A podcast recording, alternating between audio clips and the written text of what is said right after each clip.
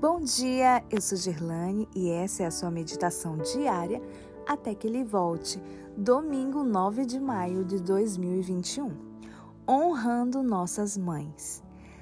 Verso de hoje, Provérbios 31, 29. Muitas mulheres são exemplares, mas você a todas supera. Era um dia especial para as crianças da igreja. Cada uma devia recitar um verso da Bíblia. Uma menininha foi à frente com o texto memorizado, mas ao se colocar diante de todos, ela se esqueceu do verso. Não conseguia pronunciar uma única palavra. A mãe, que estava sentada na primeira fila, movimentando os lábios, tentou formar a frase para a menina e cochichou: Eu sou a luz do mundo.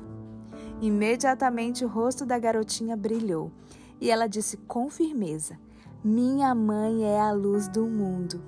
Todos riram, mas reconheceram que a menina não estava tão longe da verdade, pois em cada lar a mãe é uma luz irradiando amor e alegria.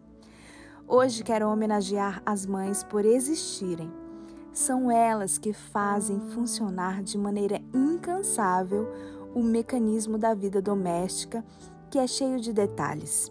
É só a mãe se ausentar por dois ou três dias e tudo fica fora do lugar.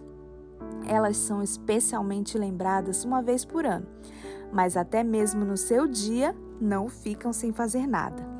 Muitas delas estudam e trabalham. Mesmo assim, quem é que acorda ao primeiro sinal de choro do bebê? Quem usa o colo para fazê-lo adormecer? Quem se levanta primeiro para que ninguém se atrase em casa?